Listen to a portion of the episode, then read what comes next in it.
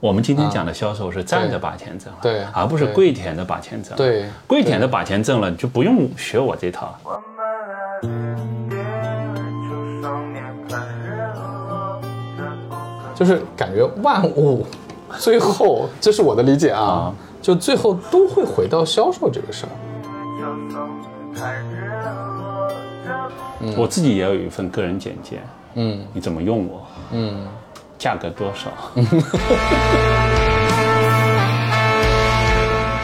你知道，就在快消品出身里面，marketing 比是 sales，对，但这是是个在鄙视链在我们工业品啊那就是 sales sales 比鄙视 marketing，对因为你理不解懂。嗯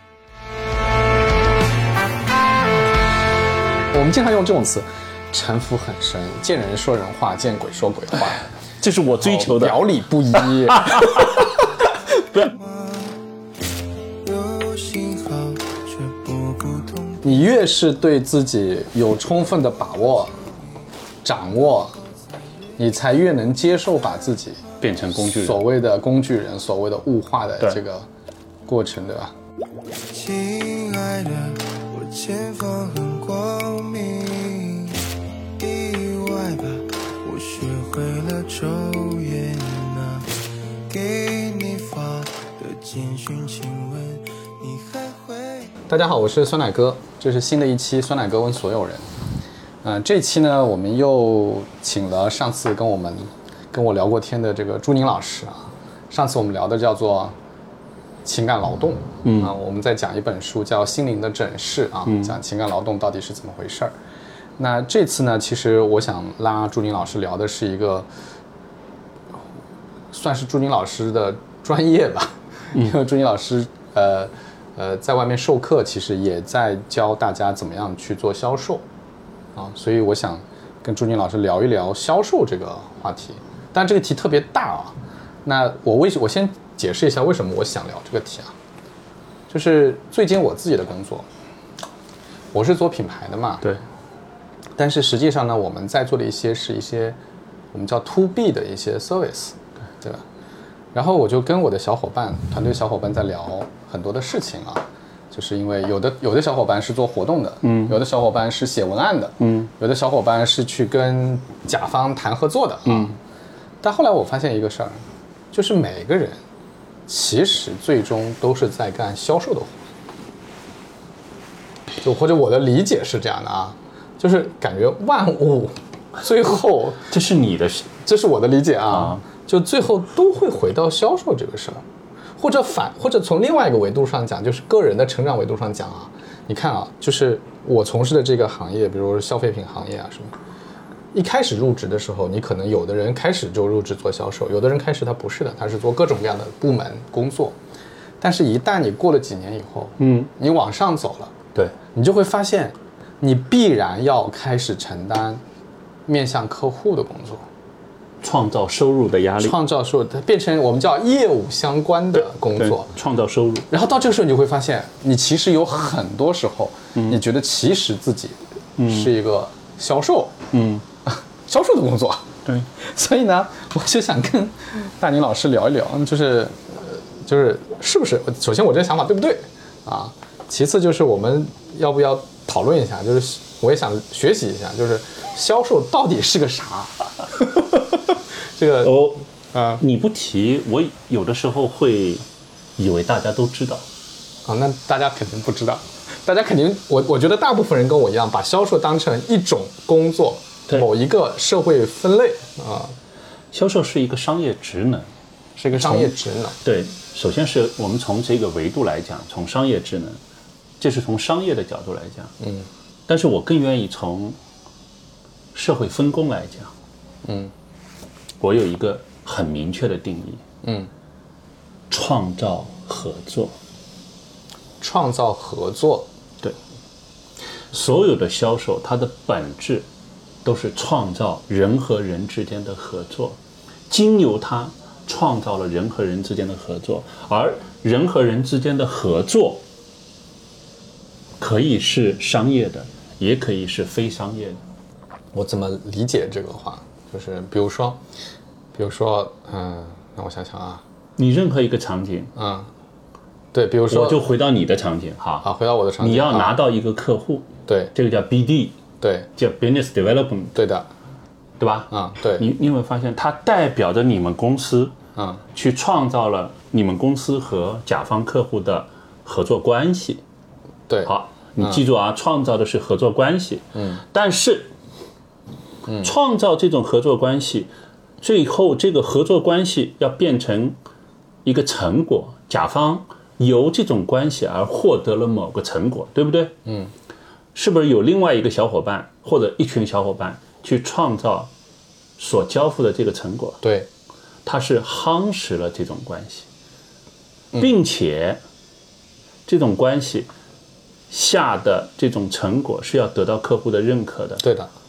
它其实是在夯实这种关系。嗯，前面是创造了合作的关系，夯实了合作的关系，进而形成了合作本身。嗯，无一例外。嗯，所以我们把它落到一个具象的 case 上啊，比如说，比如说我们是一家咨询公司，那我们团队里面有一个人他是负责 BD 的，所以他就找到了一个客户啊，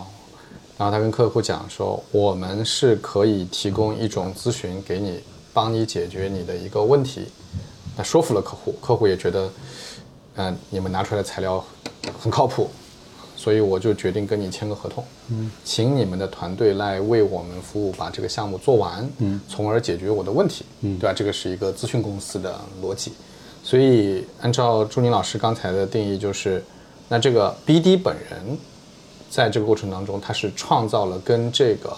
甲方的甲方的合作关系，关系，啊、他创造了这个关系，，对，然后它从零到一，他从零到一，然后后面的团队去交付的时候是夯实了这个关系，对，然后形成了一个成果。这个成果，因为有关系嗯才会有成果。 ，OK，嗯没有关系，不会有成果。嗯，而客户要的是什么？是关系还是成果？客户要的是成果。对，但是真正懂行的客户，嗯他会把关系看得比成果更重要。嗯，怎么理解？好，如果是一个长期主义的客户，嗯，他每次碰到的挑战是不一样的，每次碰到的，嗯所需要的成果是不一样的。是的，难道他要每次重新和新的合作伙伴建立关系吗？这是个能量损耗巨大的过程。嗯所以他要鉴别和酸奶哥嗯公司的这种关系是不是具有可扩展性，他要鉴别这种关系能不能带有创造力。嗯，这样的话，我只需要选一次，我可以应对好几次未来的挑战。那前提就是我的代表的这个团队也好，公司也好，能够解决不同的问题。他要有鉴别这个关系， OK，以及这个关系所连接的另一方是不是具有这种生命的张力。你没有张力，你是不可能明白有了，创造性的。明白。那那我们把这个事情迁移成另外一个例子，因为刚才我们讲的咨询服务，咨询服务是一个看不见摸不着的东西啊，呃，虚的对，待会儿我有一些概括啊。啊，那比如说，我们以前看那种，我不知道为什么我老是想到这种场景，那就你是说我以前看那个日本和美国的小说，它有那种上门推销的推销员特别对多啊，我们国内对很少。然后卖吸尘器啊，卖洗碗机啊，好多对人。那这种他是卖了一个实物，对，对吧？嗯，那卖了个实物，是不是？所以按照刚才我们的定义，其实它也是创造了一种，比如说跟这个家庭主妇的合作关系。它借由这个产品描绘了一种场景，在这个场景当中，家庭主妇可以改善她的生存状态，嗯，进而家庭主妇愿意购买这个产品，借由这个产品的表现，在他们家里的表现，人们来评估这个关系建立的好与坏，或者叫合适的还是不合适。所以，一个好的销售，如果按照这个理解啊，一个好的销售，因为我们判断它的定义叫做创造了一个合作关系嘛，所以一个人比东西更重要。所以关系更重要。人比东西更重要人比东西更重要。那么人，这个人，我们怎么来站在上帝视角？这个人其实创造的就是甲方和乙方的关系。嗯，好的关系是能容错的。嗯，你能保证你的东西不容错吗？哎呦，那我那我想到了一个问题啊，就是，所以我们判断一个销售的价值，一个好的销售的价值，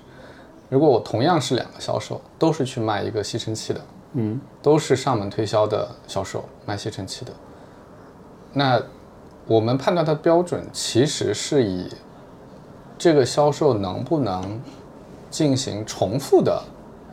销售活动为不是标准，是吗不是资本主义逻辑下 的雇佣制度啊往往看得比较近，啊、它资本只看的是谁卖的多，谁短期内买的多。谁卖的多，对吧？，对，资本因为是把劳动力是工具化的，嗯你卖的不多，我可以换人。它的隐含假设是，市面上你这样的人，我我资本稀缺，嗯，优秀的人不稀缺。那但这是是早年的啊，这是早年的，现在不 OK 一样。那那我那我们刚才讲销售是建立一种合创造一种合作的关系这件事情，那在我刚才举的例子里面，适用不适用呢？就说我们我们是不是应该以创造这个关系的看你的强度视角来判断嗯看你的视角。有的企业就很短视，嗯，他要的就是一次性关系，以后他获得了关系对他来说不重要，他要的是一次性关系，嗯长期关系并没有那么重要，嗯，但是有的公司就是以长期关系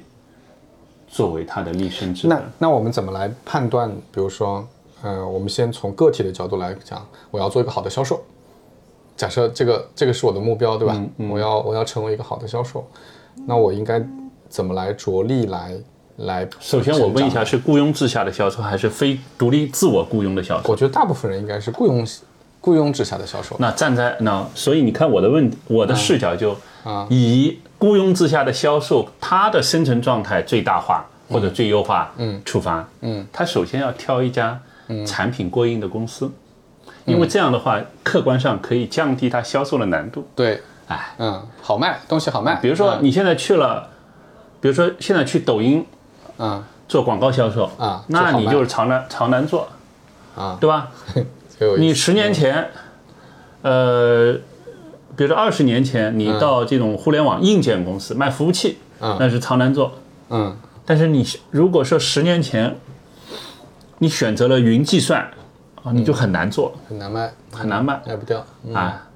为什么？这里面有一个大环境，整个市场对你所兜售的这个产品有一种认知，这种认知，嗯，有没有成为主流，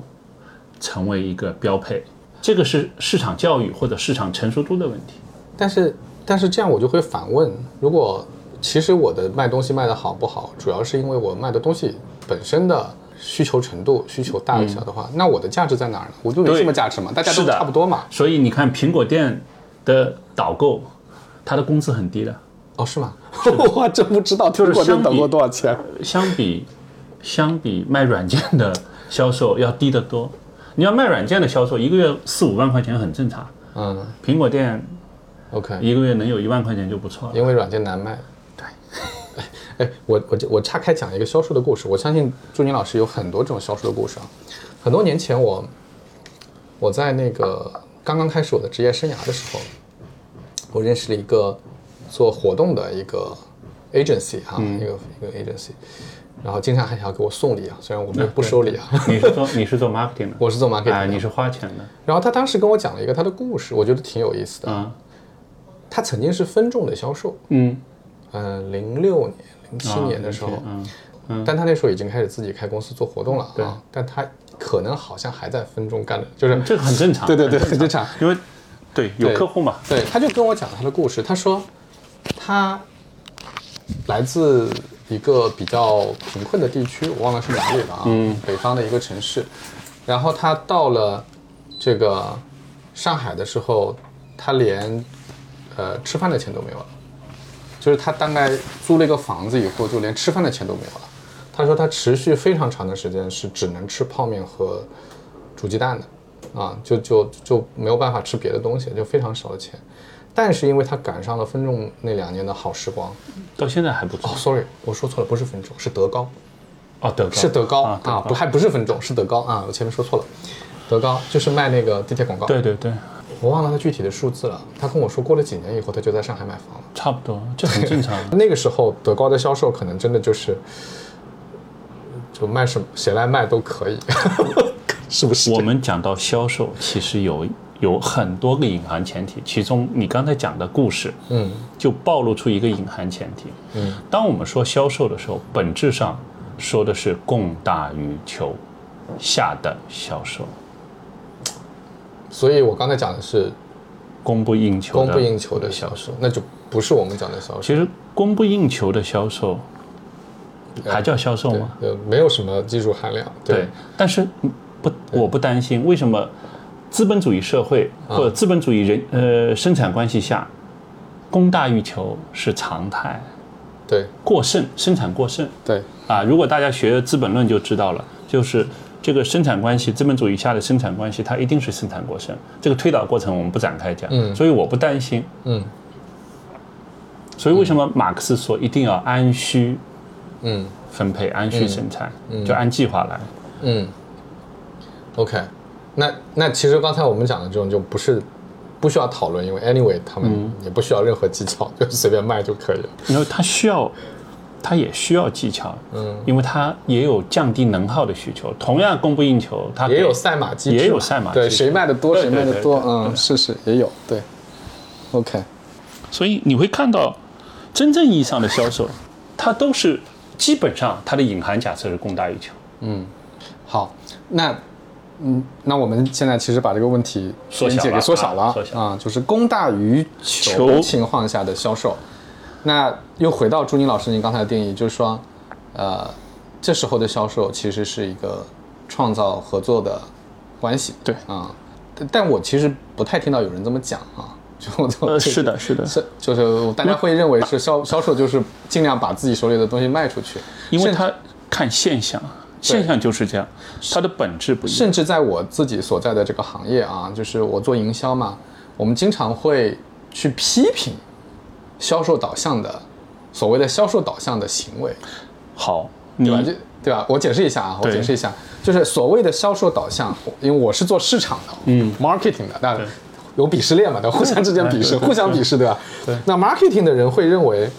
你是生产对方需求的产品，这嗯时候你销售的作用其实很小的。就回到我们那样的 story，、对吧？我做的就是一个供不应求的产品，所以我你的销售要求做要求很简单，你就是把货铺到就叫做结束了。，叫做行走的自动售货机。对你知道，就在快消品出身里面，marketing 比是 sales，对，但这是是个在鄙视链在我们工业品啊那就是 sales 比是是 marketing，对因为你理不解懂，你你是离的客户很是的所以我们现在这个社会，好，第二个硬汉假设又出来了。嗯，当我们说销售的时候，或者说销售的重要性被凸显的时候，嗯往往指的都是非消费品。 OK，如果非要说消费品，也都是耐用的高价值的消费品。嗯它这个销售的重要性，或者说它的迫切性，对销售能力的迫切性才会有所提升哎，那啊！你看就比较细了啊。是是，那那如果到 你看我们又缩小包围圈了， 缩小到了对行业有了一个界定。那对这个行业界定的时候，那就是朱妮老师，你要帮我澄清一下我的这个理解。嗯，就是我因为我是快消品出身嘛，对，那在我看来，我的销售往往做的事情只是把东西放到经销商，对吧？经销商或者放到用户面前嘛，对放到做真陈列正的啊放到呃放到用户超面市做前，你要陈列做的啊就是陈列，对对对对吧？你把货架放上去对，放满。那刚才我们讲到，比如说这种，嗯、更贴近真正的用户，工业品也好，或者是高价值的消费品也好，这个时候销售比是 marketing，那这个销售跟我们快消品的 marketing 的核心价值是一样的，是一样的，一样的。我就在这里面有一个点我拎出来，嗯，谁改变客户对我方产品的认知这件事儿，嗯在不同行业是不同角色做的，嗯在工业品是销售来做的，嗯因为工业品的信息非常复杂，简单的 marketing communication 是不够的，嗯，而且利益关系很复杂。对，啊，但是你发现快消品这部分的工作是 marketing 来做的，尤其是 branding 来做的。对，你发现其实真正有价值的是改变购买方或者使用方对我方产品和服务的认可、认知这件事儿，在哪个部门，哪个部门就牛逼了。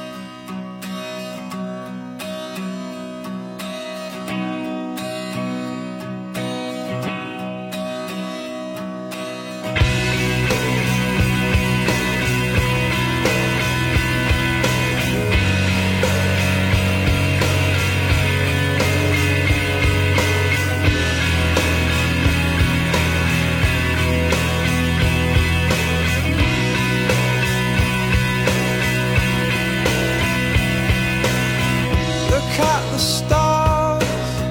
look how they shine for you. And Everything you do, yeah, they were all yellow. I came along, I wrote a song for you, and all the things you do. and it was called yellow. So then I took my turn. Oh, what a thing to have done! And it was all yellow.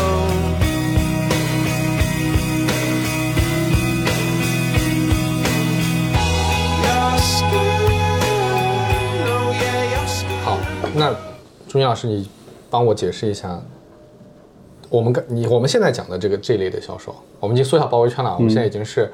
供大于求的情况下的工业品或者或者是高耐价值呃的高价值耐用品，耐用消费品的销售，嗯，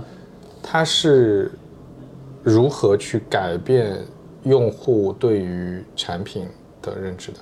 第一步，你问了一个非常好、非常具体的问题。第一步是建立信任，因为你如果不能建立人和人之间的信任，你讲的所有的东西，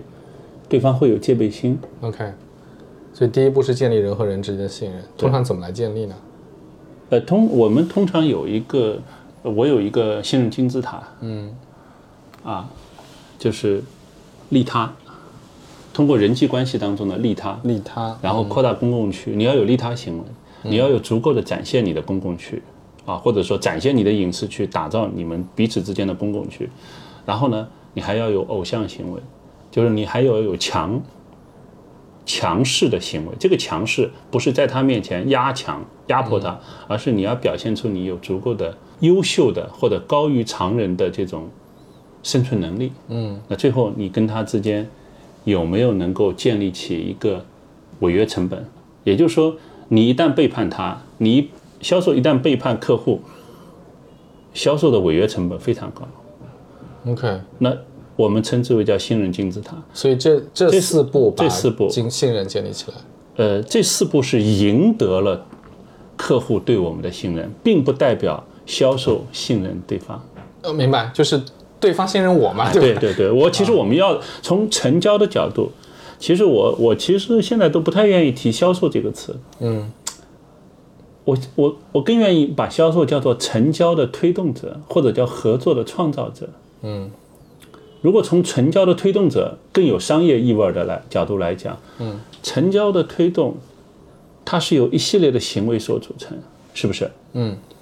我要求我的学员或者我的团队。他每个动作都不要浪费精力，它就像一只非洲草原上的猎豹，它每个动作都符合生物动力学的设计，它没有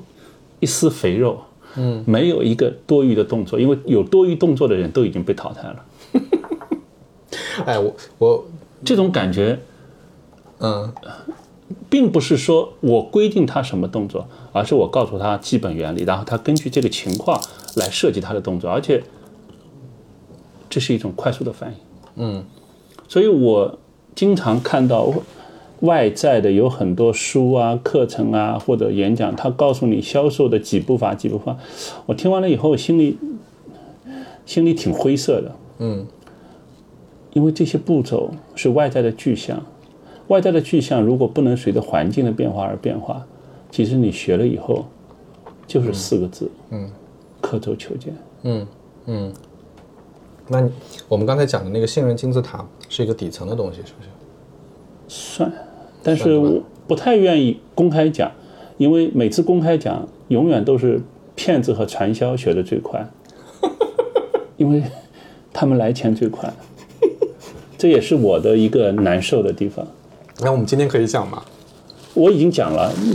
再往但没有详细解释啊，我还是很好奇，想听一下这个四步到底是什么这不是四个步骤，啊？呃，它这是是个维度。呃四个维度啊。利他其实嗯你要设计好足够的利他行为，所有的利他行为取决于什么？取决于嗯销售对客户的深度了解。所以我，我我我试着理解一下，就是利他的行为做出来以后，那个客户本人会觉得，生存状态得到改善，然后他会觉得这个销售是一个利他的人，是吗？不是，他会他觉会觉得销售能改善我的生存状态 OK。这个生存状态指的是啊。那我再解释，嗯，所谓的生存状态就是对应你社会角色的，对应你社会角色的生存状态。也就是说，山奶哥，你有，你最起码有六七个社会角色，嗯，对吧？对，我不需要针对你每个社会角色都改善你的生存状态，嗯我只需要你针对某一个角色改善你的生存状态，嗯，这又要利他，利他带来什么、这个跟我工作没关系，啊？跟客户的工作职业没关系，是不不是？不可以有关，也可以无关可以无关啊。那我举一个例子，啊？嗯我我自己来想一个例子出来啊。比如说我我我我忘了在哪儿读过这种故事。比如说有一个人啊，想要去做一单生意，对，他想他要销售一个什么大的设备，whatever。那我们知道有一些销售啊，就是他会做，比如回扣啊，whatever。以前对这种事情很多对嘛。对，但是呢，呃，有一个销售可能做法不一样，他发现这个这个人现在有一个很大的问题是他孩子上学的问题。嗯，这个很常见，所以他就解决了他孩子上学的问题。对，这个算不算我们讲的这种算解决他的生存状态的？算，因为 OK，啊这个人有一个父亲和母亲的角色，对，孩子的上学问题好和坏是他父亲母亲生存角色的一个改善。 OK，对，嗯，我我举一个例子，就大家都喜欢举这种负面的例子，嗯，其实还有很多正面的例子。你在做一个项目，嗯，客户的甲方由此能够得到他老板的认可，由此能得到他老板的认可。其实，在这个过程当中，这就是给他职场的这个角色改善了生存状态。是，这里面有一个隐含假设，嗯，每个人对自己生存状态的改善的这种追求是孜孜不倦的，是生生不息的。嗯，这个假设成立吧？立我认为基我本我成觉立得是成立的。啊，嗯基本成立。 OK，所以这才是底层，就是说找到这个底层以后，我心里就感觉很踏实。所以这个是利他嘛，对不对？对，那第二个是什么来着？第二个是公共区，公共区就周哈里窗或者叫 Johari Window，约哈也叫约哈里窗，它讲的是我跟对方之间有没有足够大的你知我知的区域公共区， （public area），有有没有你知我知的区域？比如说夫妻之间，嗯，朋友之间，公共区越大，信任的基础就越大。我是不是可以用通俗的语言解释，就是互互享了隐私啊？呃，不需要说是隐私，嗯，这里面的难点就是，我们都想知道别人的隐私，而不愿主动曝光自己的内心 OK 这是个难点。啊，我举个例子啊能理解，我举个例子，如果是个陌生人上来问山奶哥你老家哪儿的，嗯，而且是个年轻人，嗯，你感觉怎么样？我还好。很多人会觉得被冒犯啊 呃，是吗？是我我觉得，我觉得，我觉得问我你老家哪儿的我不会，啊， 但那可能问问什么会？呃，如果是陌生人啊啊，就刚认识，啊，刚就认是识场面上刚认识。刚认识，你哪个学校毕业的这我也不会。啊？呃，我觉得这这真的是因人而异的、啊，因人而异这个问题明显的因人而异。啊我告诉你对对这个怎么问才是好？小奶哥，你多大了？啊，我四十五，啊，四十五。嗯，大多数人是不愿意的。那什么样的人怎么问才比较合适？哎，酸奶哥老师，你好，哎，我是浙江人啊，嗯我是哪个学校哪个学校毕业的，我做这个， OK，然后通过什么？通过主动的 exposure，嗯，其实它会激发你会回答相应的会话我题，我会对我会你会回应我会的，往你这个会上回面应去，，不回应反而是你的出路。对在双方即使是双方平等的情况下，双方都是一个有尊严的主体，你打听别人不知道的事儿，嗯，也是一件粗鲁的事儿。 ，OK，嗯他应该合适的方式就是我先介绍我自己，通过交换信息交换来行，否则就变成了信息的一种，嗯，一种攫取、明白了，不礼貌。嗯，这个但是但是难点在哪里？很多人介绍自己介绍不清楚，这就是现在讲的。我这这两天在看的时候，就其实很多人的自我认知是非常弱的。什么叫介绍自己不清楚啊？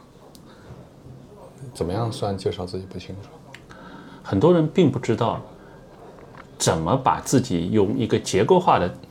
展现，嗯，让人家能不动脑就不动脑的知道对你的了解，嗯，就大多数人介绍自己都是东一榔头西一棒槌。 OK，嗯我我前天吧，我跟祥姐，嗯，给他们科创营的人，嗯，讲，我说我说你有没有做过？因为如果你是个商业人士，尤其是你是个销售，嗯，你有没有做过一个酸奶哥的使用说明书？嗯，我我这个概念啊，我还真的是最近才知道的。啊，你最近才知道我最近跟那个一个团队在合作嘛，然后可能有比较深度的合作的时候，对方主动提了这个要求，嗯，说酸奶哥，那个这是我的，我自己写的，嗯对， 你看，使用这是人家说明书 proactive 先来，对，然后他说你能不能也给我一个？我当时想什么叫使用说明书啊？呃，我看了一下，我不知道我们讲的是不是一件事啊，嗯但是我看到他就是他会介绍，比如说我是什么性格，嗯，我喜欢什么，我会我会对什么比较敏感，然后我怎么样跟我合作，怎么样跟我。叫我去干活，我就会比较开心，对我会 be motivated。对他讲的这些，然后我就照葫芦画瓢写了一份自己的，对，其实每个人都应该有，嗯，这就是什么？这就是合作创造者 OK 或者叫成交推动者的 OK，这是你的，这是你的本分，嗯你要扮演这个角色，你要让客户把你用好用嗯足，你才有机会啊。嗯，我自己也有一份个人简介，嗯你怎么用我？嗯，价格多少？ 我我不怕被自己误，自己被自己误，不怕把因为自己物化呃因为嗯我我是主人翁嘛，对，我越是主人翁，越越能够接受工具人嘛。这就回到我们刚开始讲的那个题嘛，对吧？就是你越是对自己有充分的把握、掌握，你才越能接受把自己变成工具人，所谓的工具人、所谓的物化的对这个过程，对吧？对，嗯，其实现在嗯最怕的是什么？嗯，最怕的就是呃自己的真我或者真的自我、自我核心这个核自己心都没搞清楚嗯哎、没搞清楚。然后别人一旦把你当工具人，就很不冒犯可了否认，不可否认，你在买卖关系当中一定是有一方更需要另一方。嗯那么我更需要你，我就是工具人。你更需要我，你就是工具人。对，哪怕甲方更需要我，甲方也是工具人，是这样的呀。嗯，怎么来的？嗯，不就是竞争来的吗？我更需要你，那我要跟其他人竞争，才能得到你的资源嘛。嗯嗯，所以根子，我我自己的体会啊，就是当然了，这是感性的，从人的角度来讲，从理性还有另外一个角度。你看、啊，我们聊到现在都是聊销售端，对其实我研究还研究另外一段，就是研究购买端。但是研究销售端和研究购买端，我用的方法论是不一样的。研究销售端，我用的是刚才讲的，用的是心理学。嗯，销售要就是销售自身要破这个工具人，嗯，这个执念。为什么？当你被工具人的时候，你是被物化的。嗯，你被物化的时候，你就觉得自我就受到了打压。如果你这个自我自我是非常脆弱的，嗯，你会反弹，因为什么？人的自我的完整性，其实是人活在这个世界上的一个精神内核。但是另外一方面，你是要研究客户，你要研究客户，嗯，但是这又是相相辅相成的。你自己的自我核心没有夯实，其实你跟客户是不可能平等的去观察他，去跟他对话，这就是核心。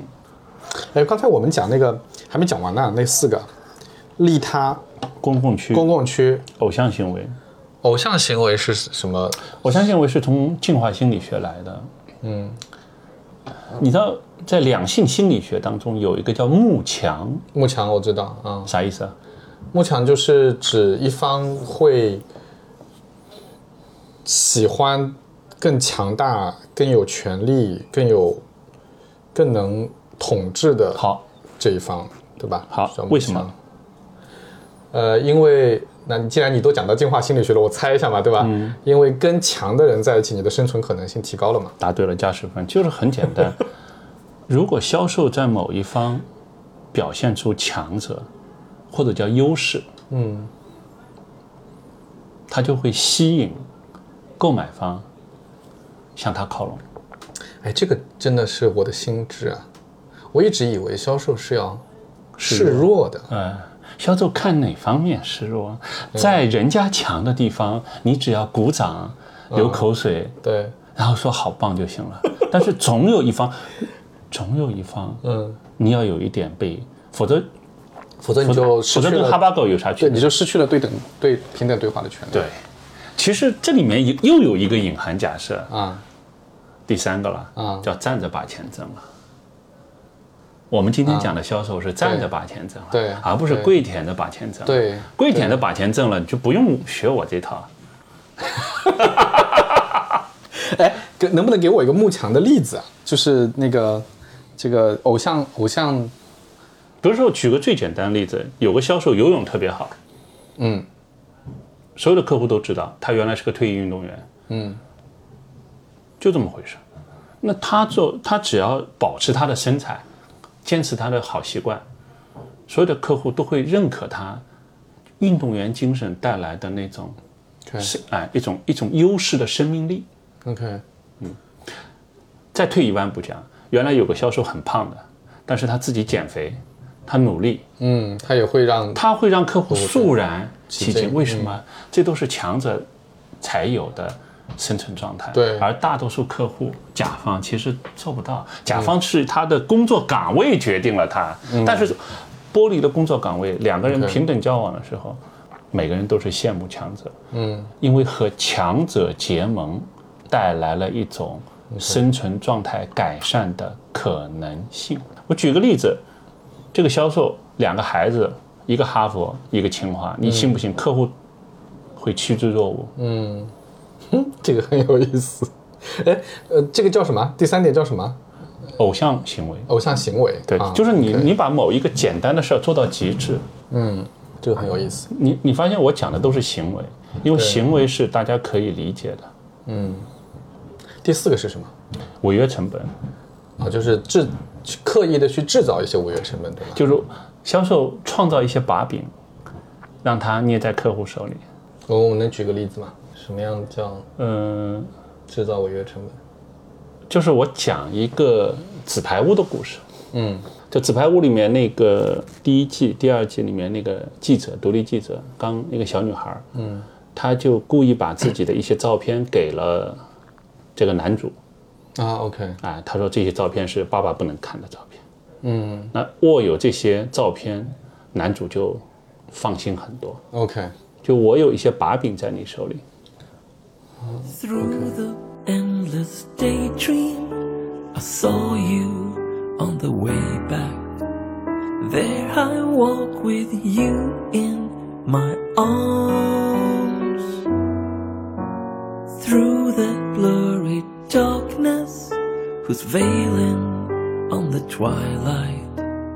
We've been far away from my fears. Somewhere else I'll see you. I'll days be like a blossom blooming all around you so bright by and by I'll miss you and your laugh like a sunshine fading into shadow of tears all around me is your light. With you, everything so shines. How can we leave all behind? Cause your love is falling on my heart. And I'm falling for you, falling with broken wings again. Hush, now my angel, I will always be with you. In your pretty smile, in a glow of tears, out across the frosty night, I'll be there with you. Maybe 刚才我们讲那个建立信任的那个四个维度，你讲的时候，你还讲说这个是需求端，还这是是讲赢得信任嘛，这是对销售的要求嘛，嗯，你得具有这种能力嘛。对，但是并不代表销售一定要信任甲方，也不需要嘛，不需要信任呃，感。至少要让甲方觉得你信任他。 OK，哎，这里面，哎，好，我我们来问一个更加，因为这个能量损耗很大的，你信任一个人能量损耗很大的。我我来问一个比较灵魂性的灵魂的问题啊，就是这种去营造这个信任，甚至朱军老师你刚才也讲了，就是说，其实销售都不一定需要去信任客户，但是对要让客户信任自己，对，这种是不是听起来有点腹黑，对，有点太目标导向了呀？这个会跟自己的那种，就是天天生的，比如说人人天生就有爱憎啊，有这些东西，会不会有起冲突啊？其实还是那句话，你的真自我的问题。当你的真自我强大到一定程度，这只是你扮演的一个角色，嗯。你你并不只是扮演销售这个角色吧？嗯当然了，现在这个社会环境，呃，使得职业角色对人的影响远远超过我们的想象，嗯，是不是？对，一个成熟的人，其实就应该在不同的角色当中来回切换，而能量损耗较小。这听起来还是很难的，呃，其实不难，是吗？是没有经过，首先是自我觉察的问题。嗯我我问大家，如果你在家中是个妈宝，嗯，有没有问题？如果是个成年人，没问题。，对，但是出了家庭，你还是个妈宝，有没有问题？有问题啊，当然有问题不。好。那你只要觉察，所以我我我我最近有一种感受叫看见即改变。那嗯当然了，这是第一层的改变，真正还要行为的实践啊。嗯就这一层觉得特别重要，就觉察到了，嗯你其实改变就油然而生了，你已经改变的第一步就开始了。就大多数嗯我们听众吧，嗯他对自我的觉察，我过去十年，嗯你可以理解为就是自我觉察的探索的十年，我都觉得探索的一般。嗯为什么？你发现自和我嗯还不一样。啊，怎么个理解？我们说我值，嗯我们不说自值，嗯我们说自在，嗯我们不说我在。嗯，这个区别是什么呢？我认为自是更底层的那个我，我是被社会化的我自，是一个表面的我呃，就是已经被社会化的自自、自己的自。嗯所以我自和我其实代表着，比如说我这个人在嗯不同层次的一种投射，嗯其实要的是自，嗯，然后你的自越坚强，你的我越有越灵活活力，越灵活啊越灵活，越灵活就是活力的一越种表现。越多样化。对啊，对这个，但是实际上这个跟很多人的认识会有点就是冲击啊。这个冲击怎么来的？这这，你举个例子，什么叫冲击？比如说，大部分人，比如说你现在，如果我们来问大部分的人，大部分人都还是会比较欣赏说，哎呀，这个人表里如一，这个人很真诚，很 consistent。啊，对啊，就是对吧在某一个环境啊，对，然后呢，我们以前就讲到什么见人界说人话，见鬼说鬼话，在很多层面上的表达会被认为是贬义的，就觉得这个人哎呦城府很深啊。对啊我们讲，我们经常用这种词，城府很深，见人说人话，见鬼说鬼话，这是我追求的。哦表里 不一。那放到我们这个讨论里来，它是一个我们怎么来理解这个？那这是个价值判断的问题。嗯，其实重要的是什么？我最近在一个公众号上看到，经常看到他的一个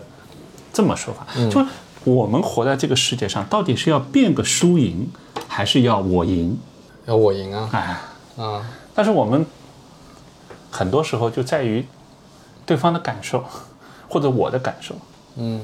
我要的是这件事情 make something happen，嗯然后 make something success，嗯最后是 make something sustainable。嗯就甲方太多把这个销售，我对这个销售的感受太当回事儿。嗯，这里面听上去是有冲突的，其实什么什么成熟程度的甲方，就会有什么成熟程度的销售。反过来说，销售的成熟程度比甲方略微高一点点，双方是能合作的。要是高很多，甲方会觉得不舒服。就会觉得我看不透这个人，这个人是不是在玩我，是吧？ 是是会有这种感觉会有吗？这种感觉。然后这还不是高手，高手是伪装成我跟你一个层次。嗯，就看不出来。我以为你就是这样的，没想到你不是这样的。对，就是好高手都是余则成。嗯，那我觉得我离余则成还差很远。嗯，所以本质上来讲，销售就是创造合作。你你抓住了创造合作这个点，嗯，或者叫推动交易达成、推动成交达成、嗯推动成交这个点，这两句话一个意思。你所有的现象都可以理解，你做这件事儿是不是推动了成交？你要所谓的成交，你要既满足他这个商业角色的需求，同时也要满足他各种各样社会角色的需求，同时你还要满足不止一个人，一个购买决策有不少人，对吧？ 对，那么你，那你再倒推，销售就要具有鉴别、识别这种人社会角色，以及这种社会角色对应常见的生存状态的不足有哪些？嗯，而我们大多数现在的销售的同仁都是年轻人，嗯，如果他对生活没有这么深刻的阅历和理他解，看不出来，他看不不出来。对，所以为什么觉得特别难？而且年轻的小伙伴们自我又比较弱，越是自我弱，越是不容践踏，ego 越大， ，ego 越大。嗯，是 ego 当中的我太大了。太大了，因为那个字很小，所以要靠我很大来平衡。这有点像那个， 就你这么一讲，我有一个通俗化的表达。就我以前是个农村青年嘛，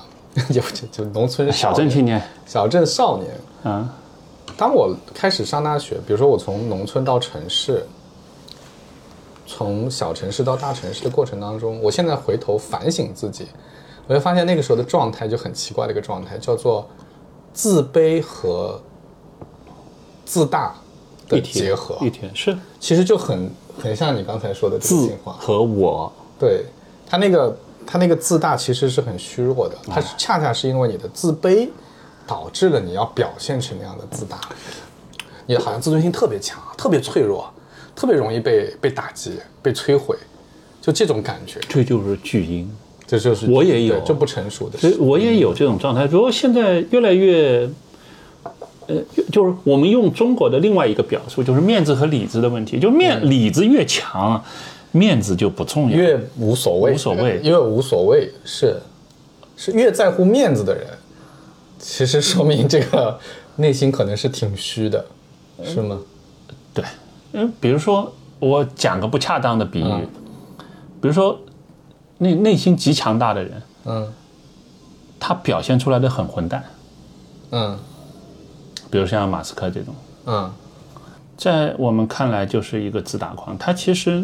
他的自和我，他的我已经不重要了，他的字，嗯，内在的就是你叫 ego 也好，或者叫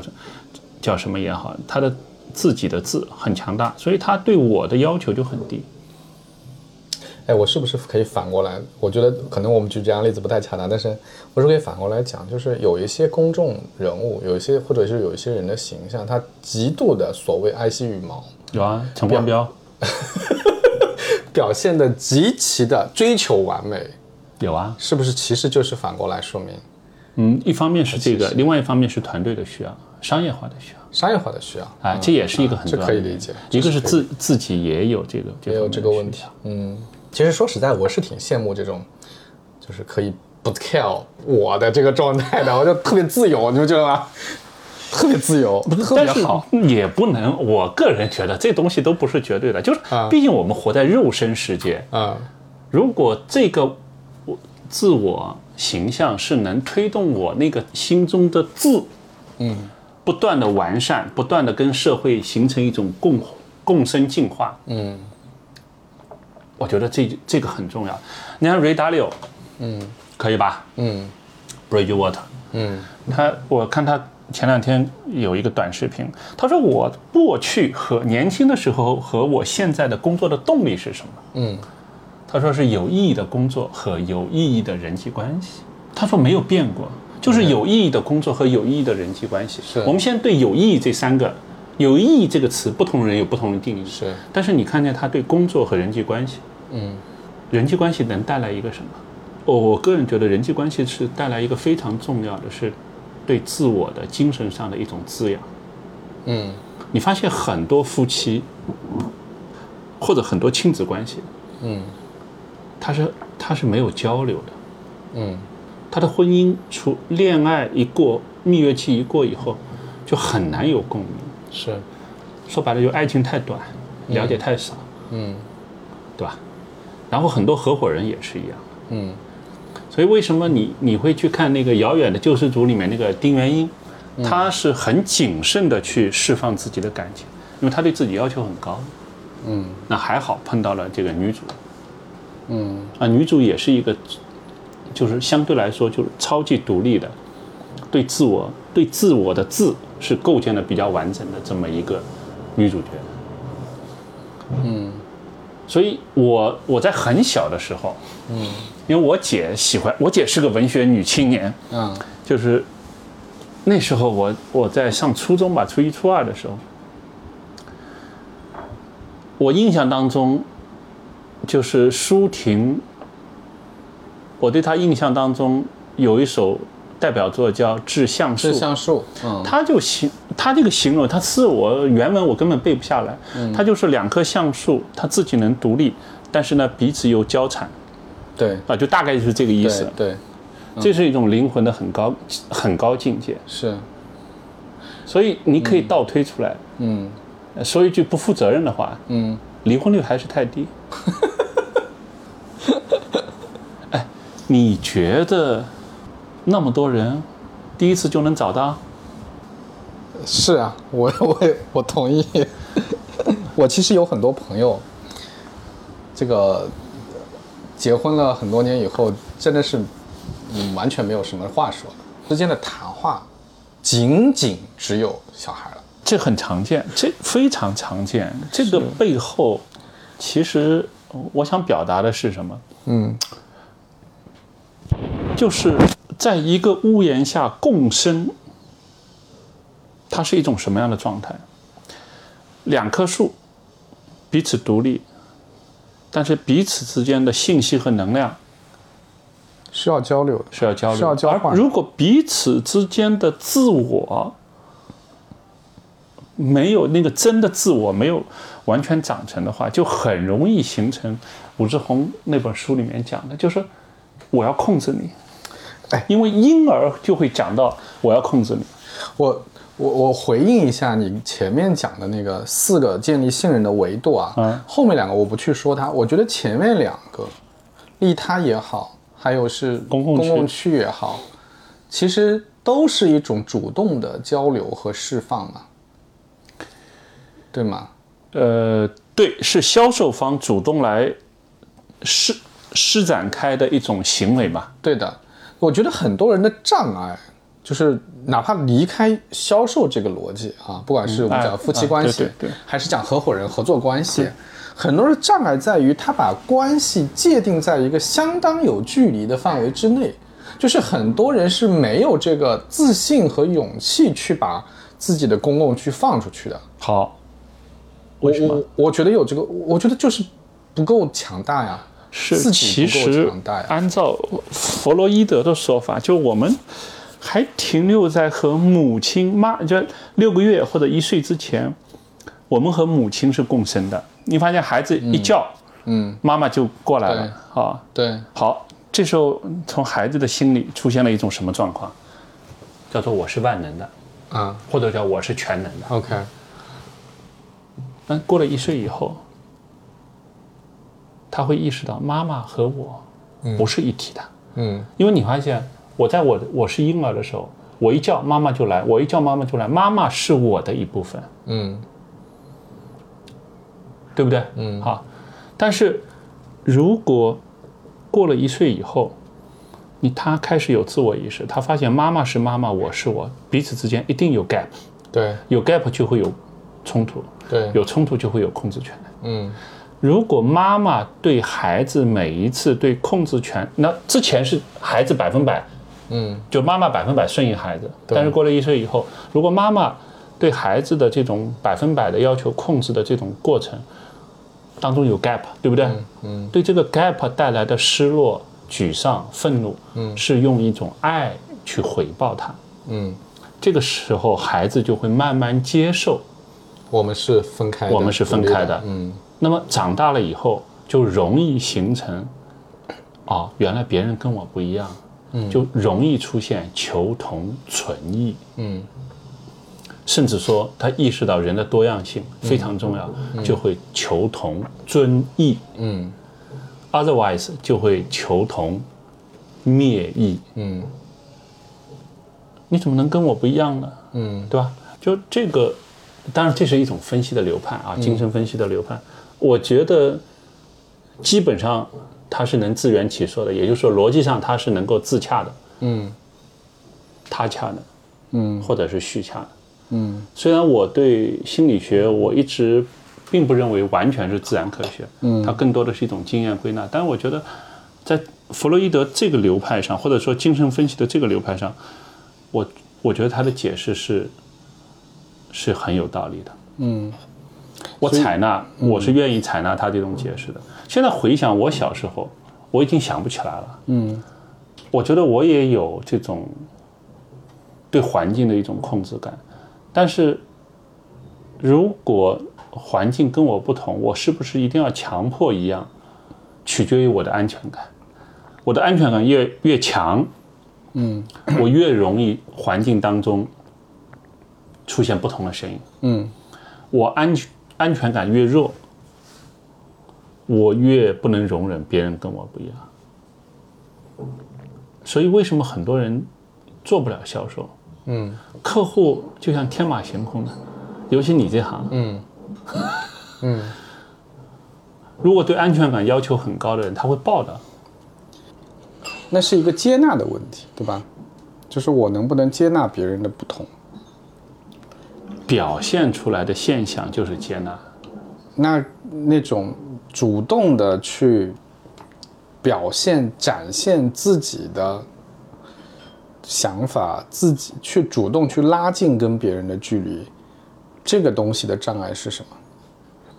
因为这是我的个人个体问题啊，嗯，剖析一下自己。我觉得我要成为一个好的销售，最大的障碍是什么？我跟人的距离感很强，嗯，我很难，就是尤其是刚刚认识的人，我很难跟他们建立起比较亲密的关系，嗯，就是我我很有分寸感，对，但这种界限感其实会反过来约束，使得对方也很难跟你建立对，亲近感。对。这个东西的障碍是什么？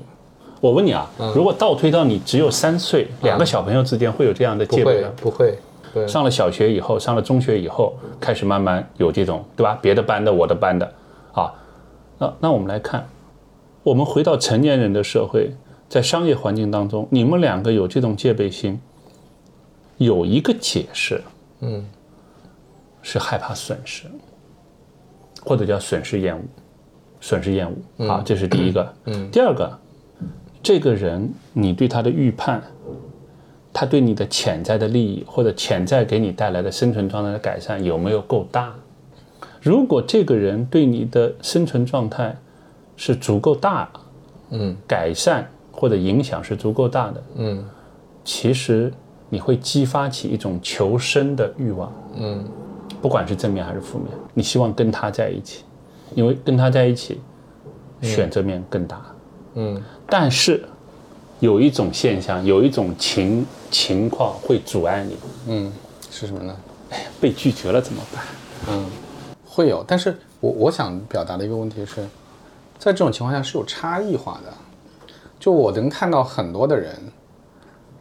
他可能面临一样的状态状况，但他是很容易打开的，他的界限感没有那么强，他非常容易的就跨越了这个障碍。但有的人就比如说我，我也是就啊比较难。啊，我也比较难。这个的差异是怎么形成？为什么会有这样的？为什么会有这样的这样的问题？好，我消化一下啊。有的人就是天生的，他天生的容易跟别人在一起，在一起，在对一，起，很大的一个程度，嗯这是我猜的，嗯很大的程度是一种安全感的缺失。跟人在一起是一种安全感的缺失、啊。，对，这是一种代偿，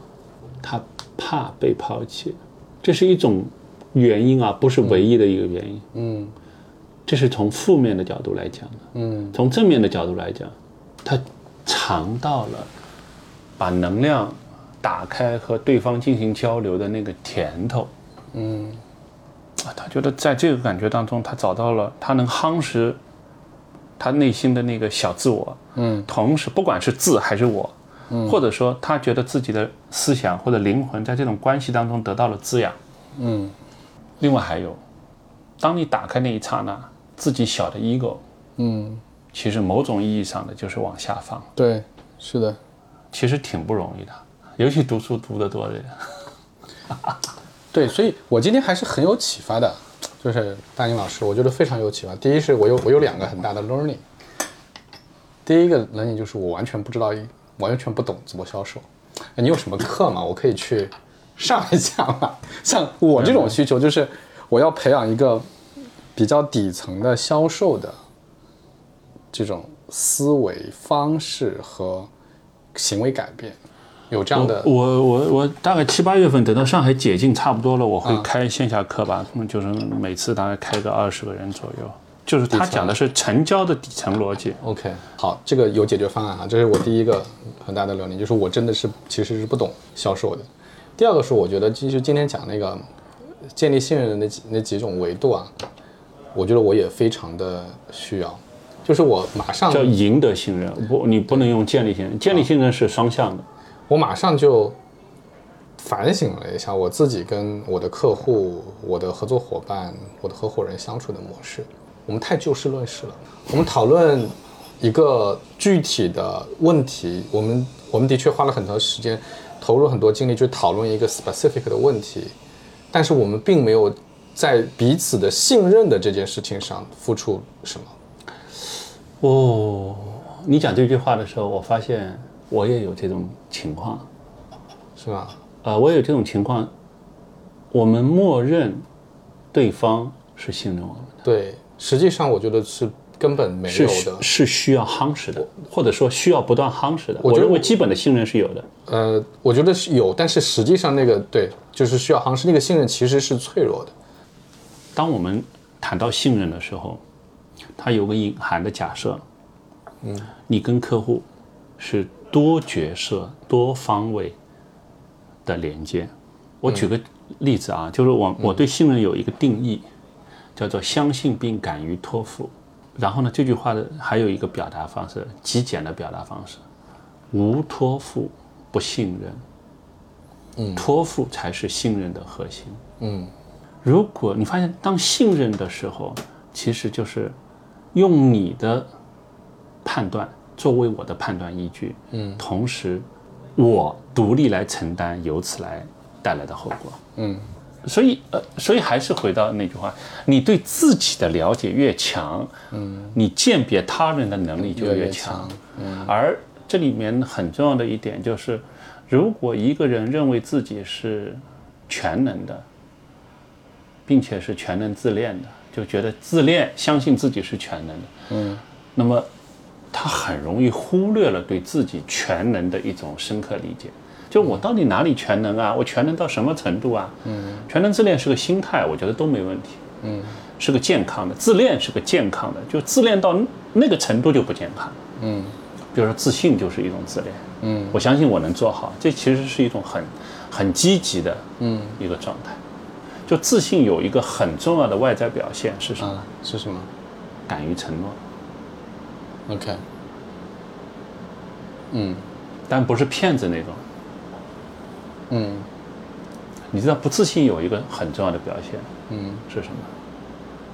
不敢开始。他内心，嗯，哎呀，明天道路千万条，早上起来走老路，嗯，不敢开始。我觉得我这些都有，都有这些问题，大家都有吧？但是或强要或弱嗯或强或弱要控制一下。我觉得稍微控制一下，其实这个事情就就会很好。而且另外一个控制不住的时候，嗯，能不能做到把这些曝光给身边的人来提醒一下？啊，我不够，我不好，我需要你帮助。嗯，我称之为叫示弱。嗯，只有强者才会示弱，因为是表示。呃，这个跟你刚才讲那个使用手册、使用说明很像，因为我觉得使用说明本身就不是一味的去表达自己强在哪儿，，对，使它用会说表明达我我我哪里不行，或者说我哪里是需要被你督促、啊被你对对帮助对对的，对那我也把它展现出来给你看，对吧？好像我们差不多了。嗯，那你说我们过聊我了吧快两小时。好，那个我觉得今天非常有收获啊，就是原那本主要是我有收 获。没有没有，那那那就太好了，我们互相滋养了，就 按照你的话说。啊对，因为有些有些提问啊，你的提问是我比较喜欢的，你像有些人都问不出问题来。就原本我们想要讨论一个很具象的问题，叫做怎么做销售，或者为什么要做销售，以及怎么做销售的问题。但是那后来你你发现，其实任何的，我觉得可能任何一个事情的讨论的切口，不管它从哪个切口进去，其实它都会到一些嗯，我不能讲是大道理，但它是一些底层的思考和想法，最终它的边界会变大，会变成一个。呃，让你在很多层面、很多应用层面都可以有有领悟、有理解复的用东西对的，重复利用有复用的一对个的事儿，。所以，我们其实讲到了怎么样建立信任，我们也讲到了怎么样就是个体的价值、自和我的关系，然后怎么样才能做一个强大的人？这个强大的人并不是表现在有一个很大的 ego，而是在你手，你有坚实的锚点，你对自己足够自信，你才能够灵活应对变化的世界这件事情。这所谓大丈夫，能屈能伸，是因为能屈能伸是个表象，表象能变，对，大丈夫不变，不大变丈夫是一个核心。是的。我我我觉得我觉得呃挺有收获。然后我自己的 action 就是第一就是使用手册嘛，使用手册我已经写了，但我还没有分享给我的团队，我要分享给我的团队。讲一遍，啊然后说没 没写，没没看懂，没听懂，很有可能是然后请你们大家也写一个，就是要主动的把自己拿出来，啊，建立信任。然后我要上你的销售课，等你七月份开课了缺告诉问再我。说。好，好的，好好，谢谢谢大明老师，谢谢谢拜拜，拜。拜。 How I miss you, Mr. Van Gogh. You Nobody comes to fill my soul. They're traveling home. Oh, oh, oh, oh. Can't you see the falling dust and roll? We're wandering home. Oh, oh, oh, oh. This has a oh,